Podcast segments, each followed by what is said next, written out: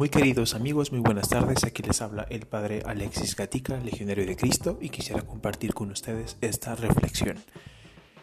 Como ustedes saben, hace unos días, hace unos ocho días, pues eh, entré a unos ejercicios espirituales. Nosotros, los sacerdotes legionarios de Cristo, dedicamos al año ocho días intensos a la oración y por ello pues cortamos con todo lo que hacemos, eh, con todas nuestras actividades, incluso pues no llevamos teléfono, no vemos la computadora, cortamos absolutamente con todo para entrar en un diálogo de intimidad a solas con Dios nuestro Señor.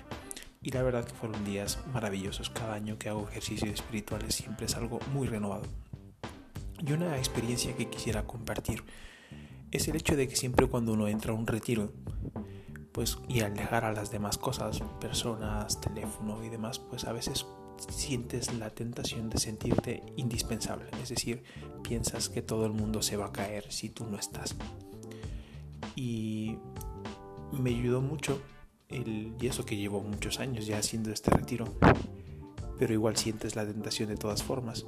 Me ayudó mucho pensar que el mundo sigue girando y sigue saliendo el sol y siguen eh, pues las, el, aire sigue existiendo, los pájaros siguen volando, es decir, el mundo existe y no pasa nada si tú no estás. Y, y, qué, y qué hermoso, pues es luego, después de ocho días, volver a tomar el teléfono y te das cuenta de que no pasó absolutamente nada, ¿no? estás igual y Dios vela por tus cosas, vela por ti y Él quiere que tú pues te entregues de lleno a lo que Él pues te pide, que es dedicarte a Él por entero.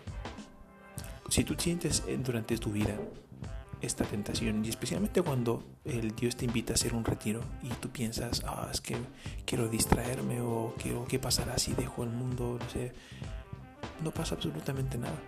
Ten presente que tú estás en las manos de Dios y Dios rige el mundo, rige la historia y Él se preocupa de tus cosas. Así que ánimo, no pienses que eres indispensable, al contrario, eres necesario, pero también Dios sabe cubrir tu necesidad. Espero que esta reflexión te ayude. Te mando un fuerte abrazo y mi bendición.